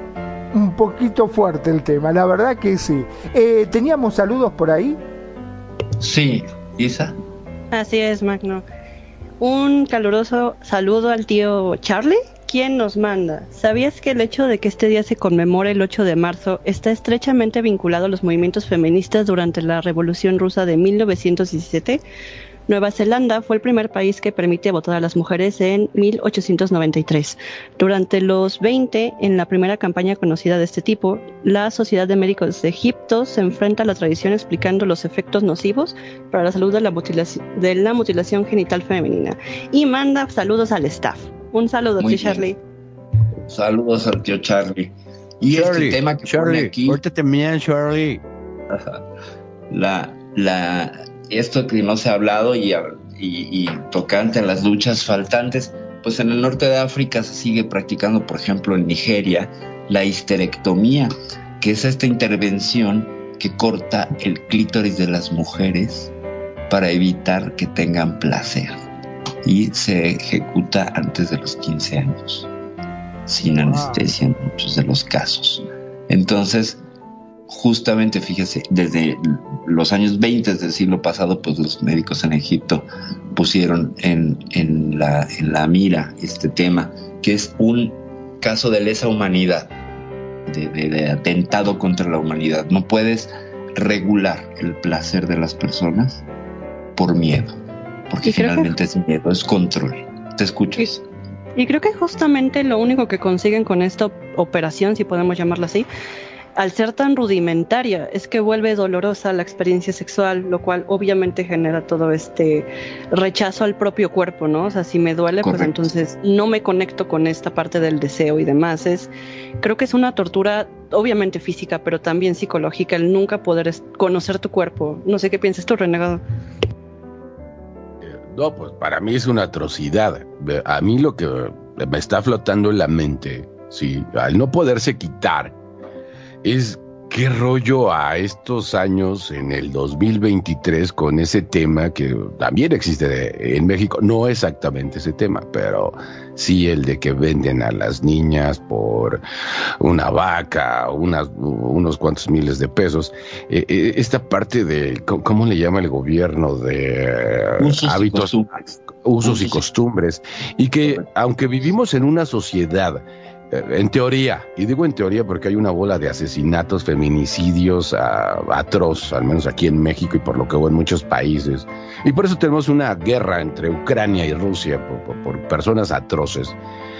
¿Cómo es posible que, por ejemplo, si tú le haces algo a una mujer, pero si estás eh, en un- una zona rural, por decirlo de la mejor manera, que es la mejor manera de decirlo, en una, en una población rural, eh, ahí no hay problema porque son usos y costumbres. Y dices, oye, no, o sea, los seres humanos no, no, no estamos divididos en que vivas en una zona rural o una urbe, o sea, eh, eso se me hace completamente atroz y, y poco ortodoxo, por no decir retrógrada. Entonces, no sé qué opinan ustedes, se lo dejo en la mesa a ustedes. Pues es un tema complicado y lleno de dilemas porque hay grupos sociales que sostienen que eso es parte de sus tradiciones y que entonces si tú vienes con tu visión moderna y occidental es colonialismo y bueno, es todo un tema a debate que pues siento que es muy peliagudo, ¿no? Ciertamente los derechos humanos son universales y a partir de ahí pues se diluirían las diferencias étnicas de costumbres y de usos, porque los crímenes de lesa humanidad pues estarían estarían eh, inscritos en la Carta Universal de Derechos Humanos. Entonces cualquier transgresión a esta pues está sujeta a la legislación internacional independientemente de si se tienen usos o costumbres. Eh, para eso hay cortes internacionales y se pueden ir llevando los casos a diferentes niveles. Ese es el tema, no lo, nada más. Lo malo es que no lo aplican, estaremos de acuerdo, o sea, no lo aplican. Y digo, a mí eso se me hace una atrocidad de no poder conocer tu cuerpo, como bien lo dice Isabela. Yo creo que es algo que es realmente algo muy retrógrada, no sé. ¿Cómo lo Pues sí, ciertamente, pero sin embargo vivimos en una sociedad que, si bien no hace la histerectomía, sí tiene una doble moral, que es una suerte de histerectomía simbólica. Y que aún a la fecha sigue existiendo la situación del pudor victoriano y lo vemos. O sea, la mujer no puede ejercer una sexualidad libre porque es tildada de cuatro letras. Y el hombre sigue teniendo cierta libertad y donde no es castigado socialmente. Entonces, ¿sigue existiendo esto? Sí, aún con todo y el reggaetón, aún con todo y la libertad sexual y todo. Mentira, mentira. Aquí hay que irse un poquito con Foucault y ver cómo eh, cuando hablamos demasiado de sexo se vuelve, se desactiva, pero deja que el poder siga ejerciéndose. Y este poder simbólico, a través de el biopoder sobre los cuerpos, hace que no se disfrute. Y entonces vemos que, ay, es que esa mujer es demasiado cuatro letras porque ejerce su sexualidad, Claro. etcétera. Seguimos viendo, te escucho. Claro. Sol. Y hay otra cosa que me gustaría traer igual a la reflexión, retomando lo que dijo Magno en un comienzo. Eh, creo que aún a la fecha podemos observar que en muchos himnos, como ese, ese tipo de canciones que reflejan la lucha femenina, siempre van acompañados de palabras como miedo, dolor o derivados, ¿no? Creo que es, es, es terrible que eso se siga observando, que, que el ser mujer, el luchar por ser respetada como mujer siga acompañada de temor, de dolor, de pérdida, de a lo mejor eh, ya globalizándolo un poco de qué tienes que ser tú como mujer para ser respetada. Justo lo que dijiste, una mujer libre de su sexualidad es llamada, o sea, por cuatro letras. Entonces me parece, me gustaría dejar ese como esa reflexión. Yo, yo diría que para eso está la marcha de las putas, y ya lo dije. Eh, No, pero, pero yo, yo diría que lo que tendrías que hacer es simplemente vivir tu vida, eh, cuidar a tus amistades, ¿no? Ya para que te estén atacando de esa manera, ¿no? Decirte de esa manera, como lo comentan, pues yo creo que cuidar tus amistades, eh, tener conocimiento de quién eres, tener más que claro quién eres y seguir tu vida tal cual, porque a final de cuentas de eso se trata, ¿no? Pero yo creo que eso no te lo va a dar eh, ni la sociedad ni el gobierno, eso te lo vas a dar tú, porque no creo que sean las únicas personas que piensen o tengan esa forma de pensar. Habrá quien le guste, habrá quien no le guste. Y entonces el cuidar tus amistades, pues como sea, yo creo que es algo eh, interesante, porque por ejemplo de eso que estamos hablando, de usos y costumbres, entre ellos se juntan. Yo no estoy nada de acuerdo con ellos y jamás me juntaría con una persona de ese tipo de pensamiento tan arcaico. Pero pues es su bronca, ¿no? O sea, ellos sabrán y yo cuido mis amistades. Donde yo conozca a alguien así, simple sencillamente, sin agredirlo, sin decirle nada, pues, ¿sabes qué? No entras entre mi club de amigos porque pues sinceramente tienes ideas bastante retrógradas. Yo creo que por ahí podemos eh, tener un, extraordinario cambio y de ahí, eh, de ahí yo creo que partir para lo que bien hacen, que no estoy de acuerdo con las marchas que hacen con violencia o, o rayando, sino creo más en una, en una marcha pacífica, sí expresando tu punto de vista, sin transgredir los derechos de otras personas, ¿no? Porque a final de cuentas todos esos tipos de desastres los terminamos pagando los que sí pagamos impuestos con nuestros impuestos, entonces se me hace también una manera de agredir y cómo, cómo puedes eh, exigir tu, el respeto hacia ti mismo cuando tú mismo estás transgrediendo los derechos de otras personas, ¿no? Yo creo que hay maneras más inteligentes de hacerlo, pero igual podrán o no estar de acuerdo, pero ese es mi punto de vista, ¿no? Creo yo. Y bueno, vámonos con algo más eh, que me acaba, eh, me pasó desde hace rato y, y creo que es buena la canción. Yo en lo personal nunca la he escuchado. Ella es de una artista que se llama Vivir Quintana. ¿De- ¿Qué nos puedes platicar al respecto? Pues nada más que te escucho, Sobri. No, no te preocupes. Este, esta canción surgió de hecho, se hizo viral hace, creo que cuando empezó la pandemia, quizá un poquito antes, y justamente nos habla de, de esta lucha tan necesaria que es el, el 8M, el- la, la marcha feminista, el, el remarcar que la lucha aún no ha terminado, y a mí se me hace una canción súper fuerte que espero que disfruten, la verdad. Voy a lanzar una, una pregunta, mi querida, mi querida Isabela. ¿Es necesario el feminismo? Porque el feminismo yo entiendo, y si no aclárame, como el machismo. A mí se me hace una, una posición sumamente eh, eh, muy al extremo. Ambigua. Y, y- y es necesario el, el- el feminismo, no podríamos ser hombres y mujeres nada más porque así nacimos o porque así queremos ser, o los, si me explico, o sea, y, y no ser, porque se me hace como que dos puntas muy, muy exageradas, ¿no? Como el radical y, y lo, lo otro, o sea, me hacen dos posturas muy radicales.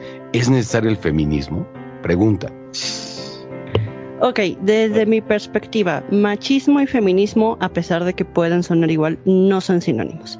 El machismo es una construcción social que implica la eh, opresión de la mujer, simplemente la superioridad del hombre ante la mujer, mientras que el feminismo, como bien comentábamos antes, nace de una tragedia que fueron, eh, aquí en México al menos lo de las costureras, y lo que nos da el feminismo es el pensamiento de que hombre y mujeres son iguales. Hay que recordar que en muchas partes del mundo la mujer era un mueble antes de que pudiera votar. Era parte de, de la propiedad privada del hombre. Entonces el feminismo lo que hace es quitar al hombre como dueño de la mujer y darle la libertad de elegir. Elegir ser ama de casa, elegir trabajar, elegir tener hijos o elegir no tenerlos. Es este ¿Y pensamiento qué que es. sucede con el matriarcado y el patriarcado? El ¿Qué patriarcado. pasa lo mismo cuando el cuando hay un patriar- un matriarcado los los hombres no no opinan obedecen no Pero o no, sea, no los matan, pero no los matan. ah, ah, no sé no no sé si, si los Perdón que maten me no. digas, no los matan. Solo me no, estoy hay- no tengo preguntando. datos. estoy preguntando si el feminismo y el machismo es parecido es pregunta ojo es pregunta Sí, sí, sí, no sí, yo- quiero- yo Al quiero aportar a tu pregunta. con el, con el patriarcado es, es, es algo Yo quiero parecido aportar. Yo quiero aportar algo a tu pregunta. No se le dice feminismo, se le dice embrismo. El embrismo es la postura donde la mujer pretende ser superior al hombre. El feminismo busca la igualdad, al menos en tres de sus cuatro olas, porque hay que comprender el feminismo como un movimiento social de derechos y de masculismo. Entonces, en lugar de machismo, tendría que ser masculismo para que Hay estuviera la movimientos masculinistas, hay estudios de masculinismo, hay, hay grupos de hombres que reflexionan sobre la masculinidad, por supuesto que los que existen. Por ejemplo, te puedo mencionar que hace no más de un año trabajé con hombres por la equidad en el trabajo de la construcción de la identidad de género masculina que reconoce que es violenta y que busca rehacerse para ser empática. Como un ejemplo, hay muchos movimientos masculinistas que surgen derivados del feminismo. No quiere decir con esto que el, mira, el feminismo no es la marcha ni las que rayan, es muchísimo más. Deberíamos, insisto, hacer un programa sobre el feminismo. Sí, porque, porque te, te- aclararé, no sé si viste las, las escenas del escuadrón de mujeres en Monterrey, Nuevo León, que las mismas mujeres policías las traían de las greñas a las mismas que estaban marchando. Entonces dices, oye, o sea, ¿cómo es el tema? Y yo, y, y- ahora sí me aclaraste ese punto. Entonces, el machismo, y bueno, con ayuda de Isabela, el machismo no es lo mismo que el feminismo. Entonces, el embrismo es el que el embrismo es el que el que quiere romper cosas y el que quiere ojo por ojo. Hay una canción que se llama, de Defcon 2, que se llama Asociación de Mujeres Violentas, ayer lo mencionamos, que dice justamente, la canción es una lección de artes marciales, de cómo defenderte de una agresión de un hombre y cómo someterlo y romperle las bolas. Por ejemplo, eso es embrismo. Entonces te- me voy a agarrar contigo porque traigo mucho coraje por todo lo que has hecho. Esa es el em- parte del embrismo. Y de Eh, hecho, el, sí, me el segregar. Dale, dale. No te preocupes. Justo ahí entraría el, lo que se conoce como el RATFEM. Hay muchas mujeres que están en contra de, de la participación de hombres, que tienen eh, actitudes misándricas. O sea, creo que hay que entender que el feminismo es, una, es un tipo de pensamiento, una ideología que se está buscando, pero obviamente como en todo, hay gente que va a intentar, ¿cómo decirlo?, aprovecharse. Extremas, ¿no? Que se van al, al extremo. ¿no? Sí, sí, sí, sí, extremas, pero que van a aprovechar el sacar, pues, toda esta frustración que tienen contra, eh, pues, contra el hombre, contra el patriarcado, contra lo que sea. Contra el sistema. Y eso Exacto. sería embrismo. Precisamente, justamente. Oh, pues ahora sí, gracias. Ahora sí me iluminaron mi mente, caramba. Qué bueno. El Muchas feminismo gracias. es necesario y seguirá siendo necesario. El feminismo es necesario. Cuando tú eres empático con la Machismo no, ¿eh? El machismo es una basura. Ese no, es, machismo es no, nocivo. Raci- es nocivo. Pues Pero qué padre que me de sacaron de esta duda. Qué, qué- qué padre. Yo les agradezco a ustedes dos que me han sacado de esta ignorancia, porque yo siempre había visto eso. y, O sea, y ahorita que me la ponen de otra manera, es, oye, sí, o sea, es que entonces tendrá que ser hombrismo con feminismo y No. machismo con embrismo. Pues sí, porque pues, Sí, pero- exacto. Entonces, cuando yo cuando hay una feminista, no, como dice nuestro retardado mental presidente, es que son feministas. No es que estén mal, o sea, simple y sencillo, son, pues sí, o sea, ya me quedó claro, me quedó claro, me quedó claro. Vamos a la canción de Vivir, de, eh, Vi- eh, esta artista se llama Vivir, Vivir Quintana. sin canción sin Y miedo. la canción se llama Sí. Canción sin Miedo y, y esa es una canción que yo siento que no se va a estar bonita, pero yo la voy a escuchar. En esto que son las dotas de tu vida por aquí por Radio Consentido.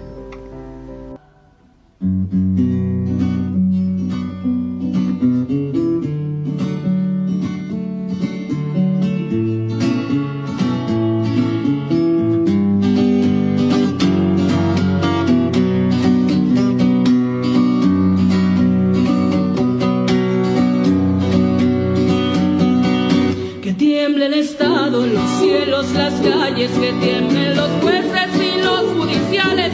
Hoy a las mujeres nos quitan la calma, nos sembraron miedo, nos crecieron alas. A cada minuto de cada semana nos roban amigas, nos matan hermanas, destrozan sus cuerpos, los desaparecen. No olvides sus nombres, por favor, señor presidente. Por todas las compas luchando en reforma, por todas las morras peleando en Sonora, por las comandantas luchando por Chiapas, por todas las madres buscando en Tijuana. Cantamos sin miedo, pedimos justicia, gritamos por cada desaparecida.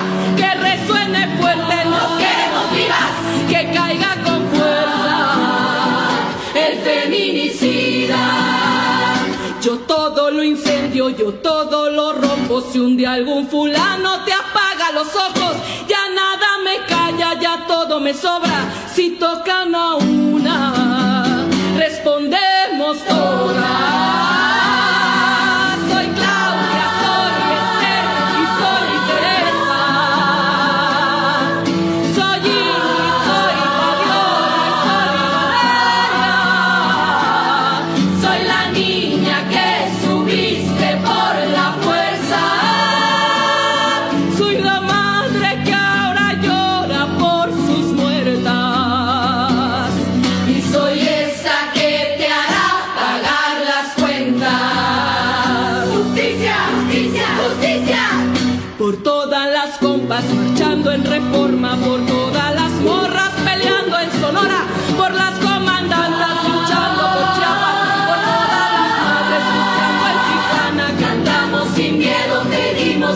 Justicia, gritamos por cada desaparecida. Que resuene fuerte, nos queremos vivas, que caiga con fuerza el feminicida. Que caiga con fuerza el feminicida.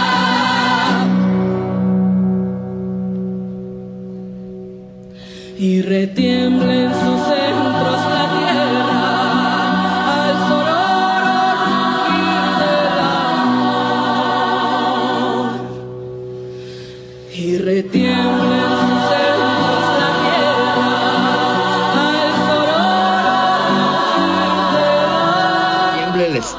los cielos, las calles, que tiemblen los jueces y los judiciales. Hoy las mujeres nos quitan la calma, nos siembran el miedo, nos crecieron alas.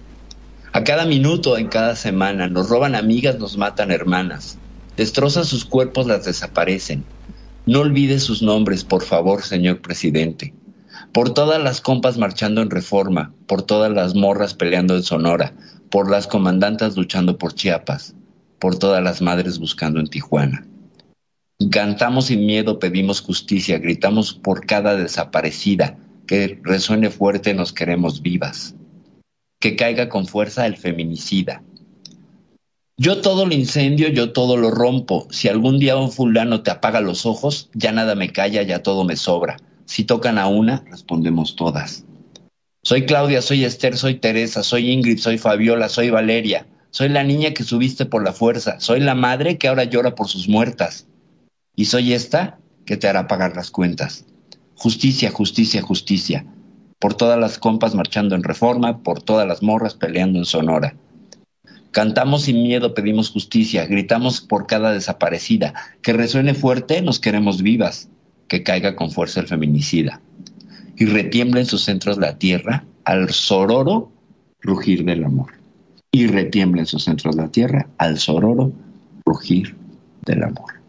Esta es la letra de Canción sin Miedo, que es todo un himno al feminismo, a la lucha e incluye muchas cosas muy polémicas, algunas de ellas. ¿Qué te pareció, Magno?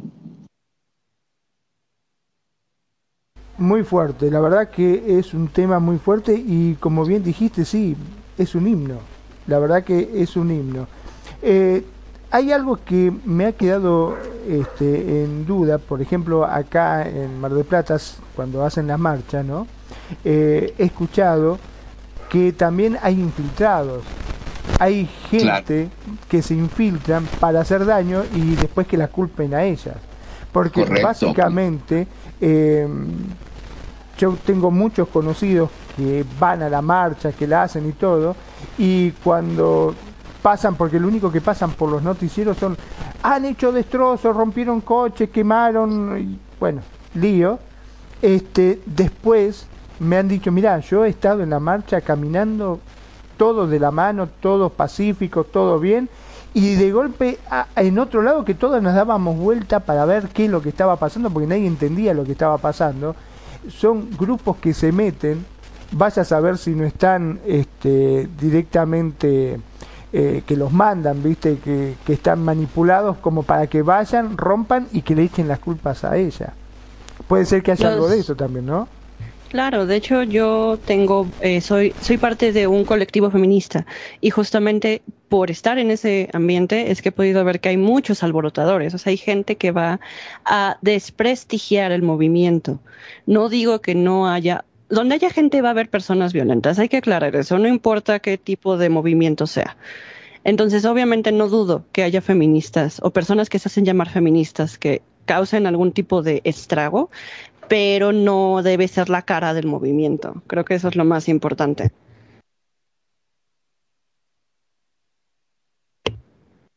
Bueno, eso la verdad que sí. Eh, eh, está bueno aclararlo también porque simplemente eh, mucha gente suele meter, como decimos aquí en Argentina, se mete todo en la misma bolsa. O sea, este, pasa cualquier cosa y automáticamente eh, se lo adjudican a todos, cuando realmente no tiene que ser así.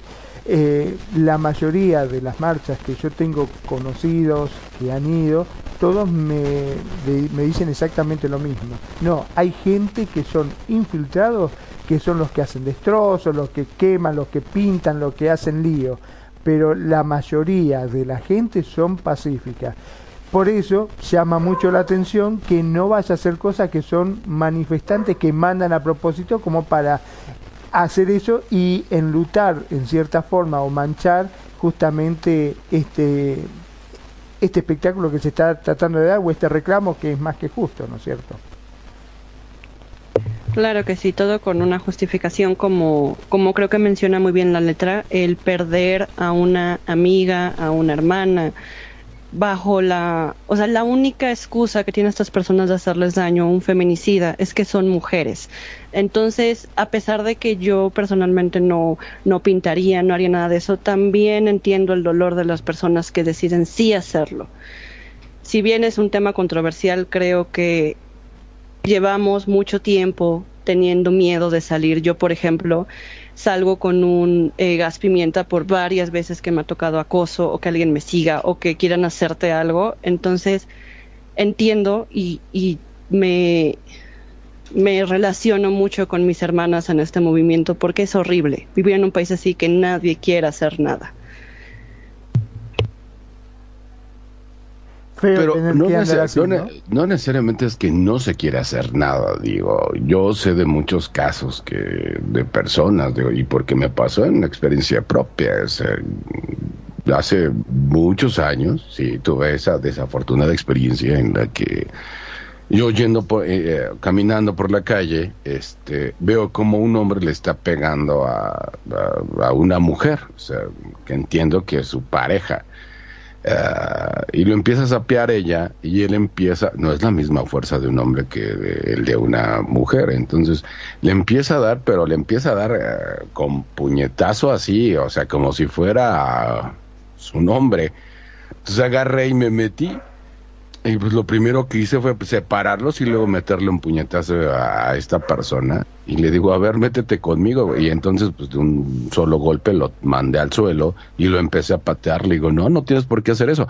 Y en lugar de hacer algo, lo primero que hizo, quítate tú, no te metas, es una pelea entre nosotros. Digo, pero es que te, te- ve cómo estás toda sangrada. Pues a ti qué te importa, ¿para qué te metes? Y dices, no, y aprendí ahí que jamás en la vida me vuelvo a meter en, en una pelea de esos. Es triste, sí, pero ellas mismas luego lo defienden. Y dices, ¿cómo puede ser posible si te está haciendo pedazos?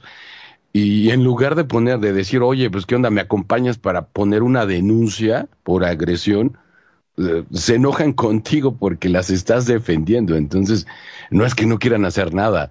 Y como está la situación y como están las autoridades, pues yo creo que a veces, y es triste, la verdad que es triste, mejor no hacer nada, porque dices, mm, no sabes con qué cosa te vayan a salir, ¿no? Entonces, bueno, no, por ahí no, es no es no hacer algo. Eh, A mí me pasó exactamente lo mismo que vos. eh. Me pasó exactamente lo mismo que vos. Me metí en una y la mujer me quería hacer la denuncia a mí por haberle pegado al marido. Digo, pero fíjate cómo tenés la cara. Pero vos no te tenés que meter, me decía. ¿Por qué te metés? ¿Quién sos vos para meterte? Si es mi pelea. Yo me quedé duro, vino la policía, se armó un quilombo, casi me arrestan a mí, un despelote bárbaro se armó. Este, y claro, después interpreté que, bueno, lamentablemente, viste, el, el amor es así. Eh, ante esos casos lo que hay que hay que hacer, este, Pero que eso no es me ha amor, tocado. oye, pegarle una, pegarle a tu pareja, eso para mí no es No, no, amor. no, pero bueno, no, no me refiero al amor de él para con ella, sino de ella para con él, que lo defiende pese a que le está pegando. ¿Me entendés? Vos estás tratando de defenderla a ella y al final terminan haciéndote la denuncia a vos por haberle pegado a su marido. Eh, Claro. De hecho, Pero- ¿cómo será que en otra ocasión, cuando me pasó, ¿sabes lo que hice directamente? Yo estaba justamente en- haciendo un servicio técnico, escuchamos el griterío, bajé, le estaba pegando, agarré a ella y la metí adentro de la casa directamente. Este, la señora agarró y dijo, no, no, quédate acá hasta que se calme. El tipo le pegó patada y trompada a la puerta, eh, llamamos a la policía, vino la policía y se terminó todo ahí. Y lo peor del caso, que cuando la policía lo quería llevar, la mujer le dijo, no, no, déjalo, déjalo, qué sé yo, no, ya está, por favor, no, no pasa nada. Y terminó en nada, otra vez de vuelta se fueron los dos caminando. Este, pero hay veces que uno no sabe cómo reaccionar tampoco. Sí, perdóname, te interrumpí. No, no te preocupes. Eh, o sea, entiendo desde la singularidad, ¿no? Pero, por ejemplo, el presidente de México le dijo a las feministas que ya chole, o sea, que ya no, o sea, que ya lo dejarán ir, básicamente. Entonces, es esta falta de empatía hacia con la lucha. Eso es lo que yo estaba intentando decir. Y dentro del mismo machismo que está intentando combatir este tipo de, de marchas, está esa situación que describen. El, este tipo de amor enfermizo también lo promueve el machismo. El, pues tienes que estar con el hombre, tienes que perdonarlo, pues así son los hombres, se enojan y te pegan y pues ni modo. O sea, es toda esta construcción lo que se está eh, cuestionando, por decirlo de alguna forma. Entonces, sí, o sea, entiendo que, que puede ser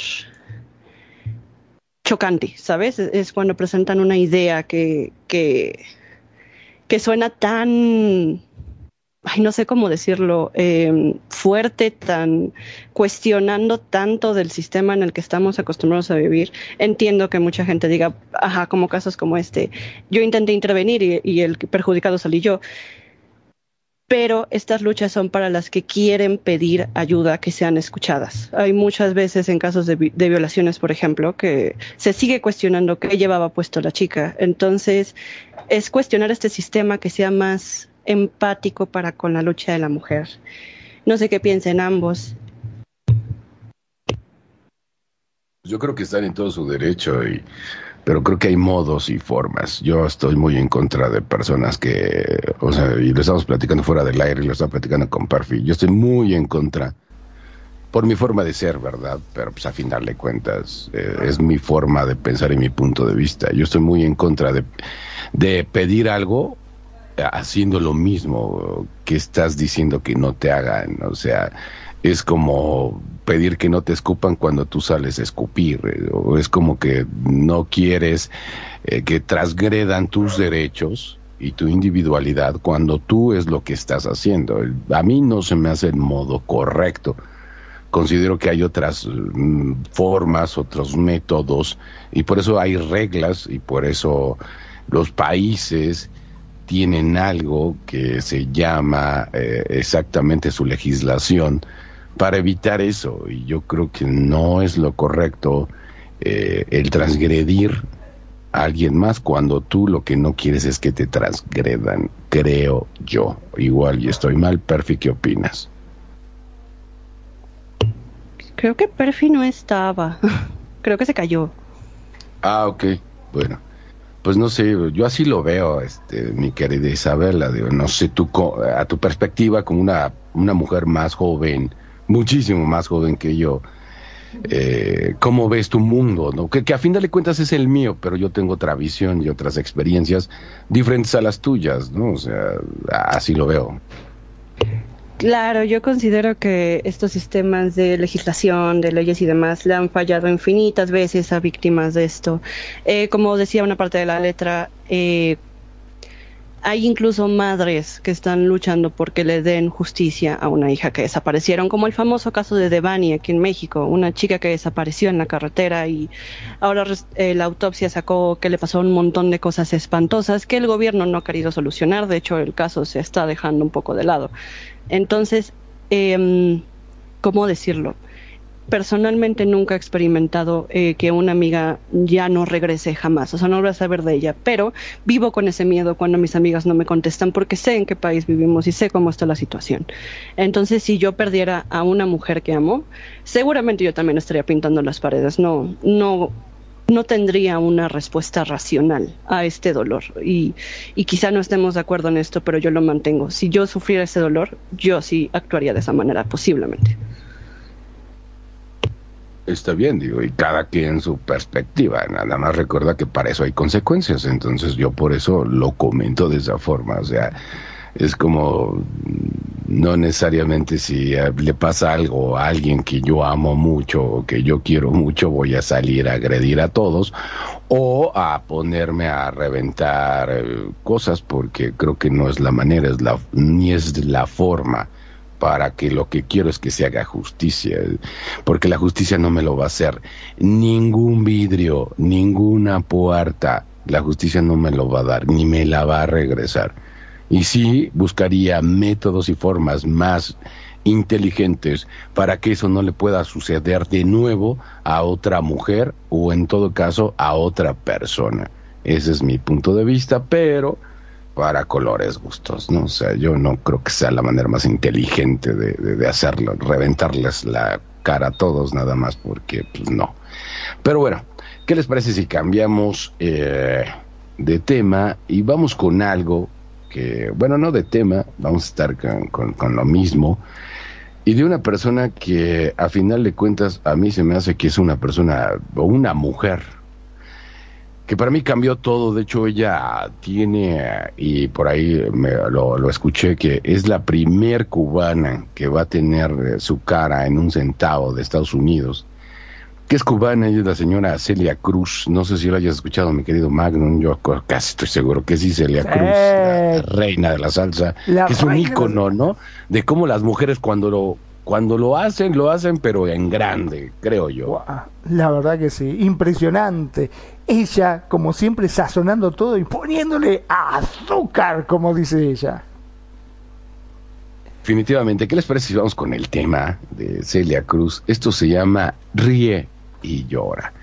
Y esto lo decía Celia Cruz de allá de Cuba y que también, y ya platicaremos de ella, de la reina de la salsa, Celia Cruz. Por esto que es Radio Consentido, en esto que son las notas de tu vida.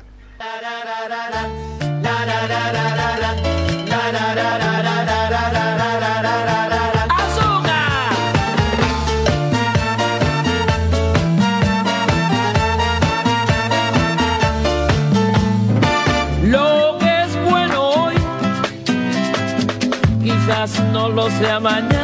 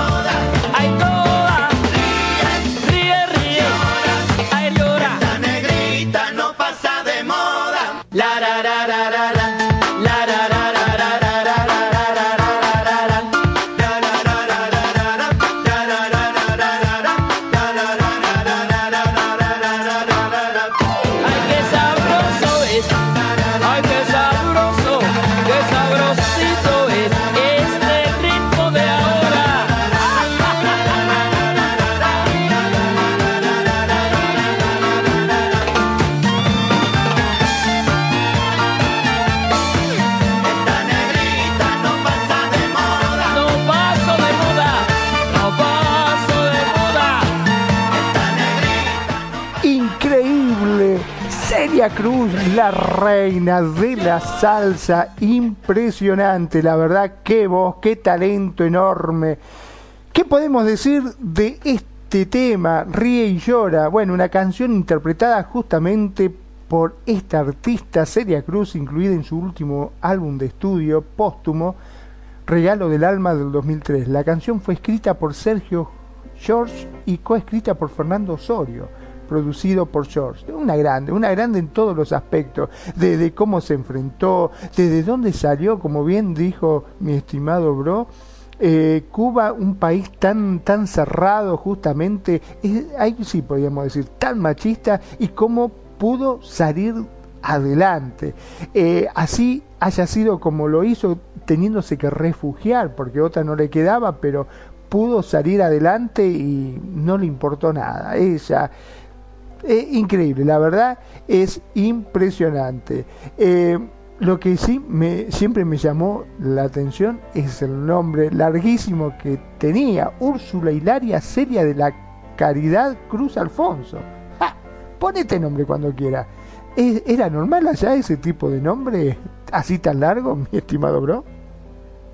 La verdad es no sé porque no soy cubano, pero la verdad es que sí está larguísimo. Larguísimo. Yo supongo que sí, porque es parecido como, como en Brasil, ¿no? No sé qué era antes de nacimiento da Silva, de Re- no sé qué. Eh, La verdad es que desconozco, digo que, digo, sí tengo, he tenido a lo largo de mi vida, ahora en este momento, ¿no?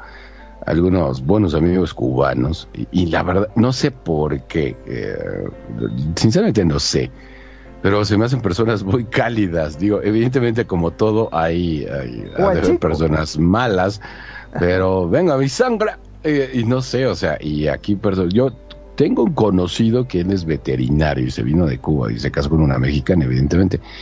Y, y la verdad es que nada más de cómo hablan y su forma de ser alegre, amable, te, te cautiva, o sea, dices, oye, qué buena onda, o sea, lo puedes agarrar hasta de amigo, que dices, ah, mira, tú no le estás tanto, porque eres Es que la cubano". forma de hablar, ¿no? Es como una forma muy, muy así coloquial, muy...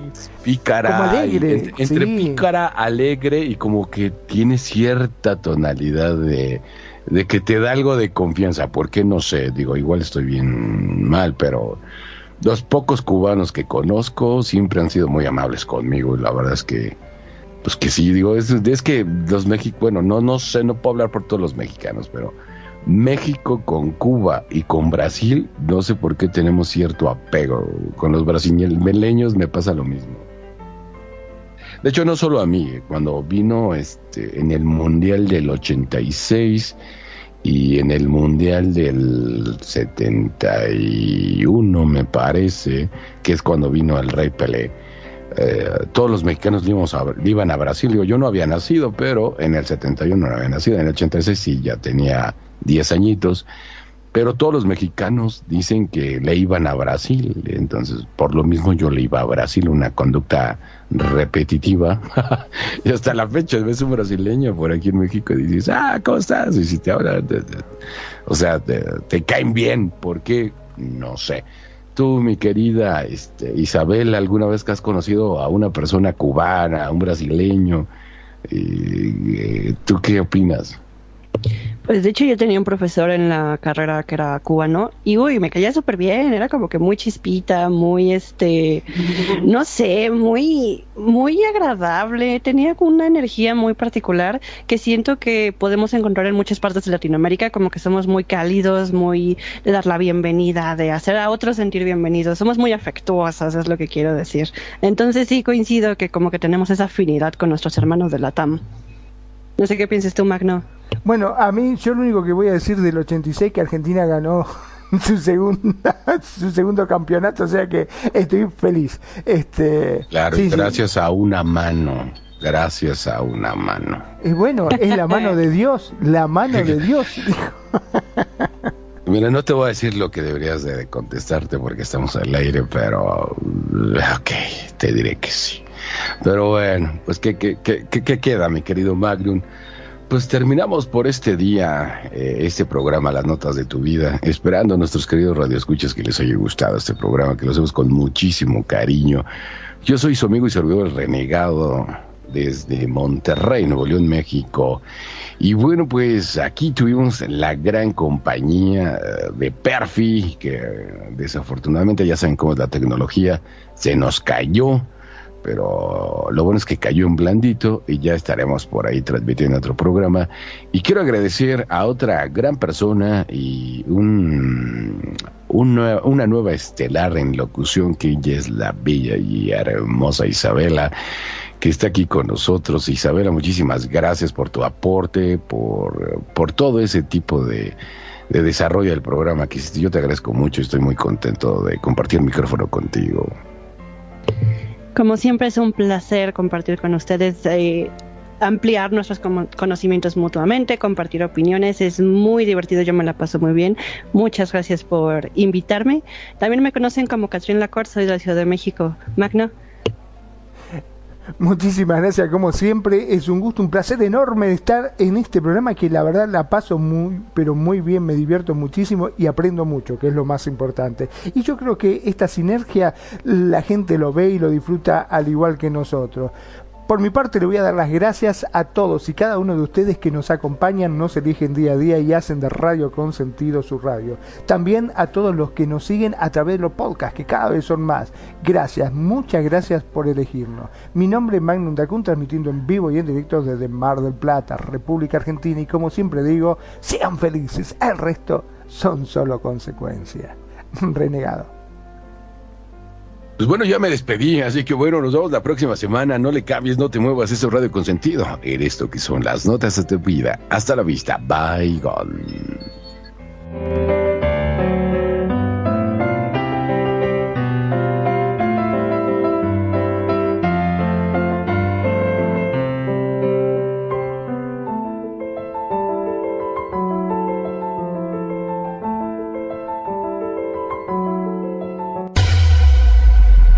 La buena música. Solo la puedes escuchar por aquí. Radio Consentido, consintiendo tus oídos. Tu mejor opción en radio por Second Life.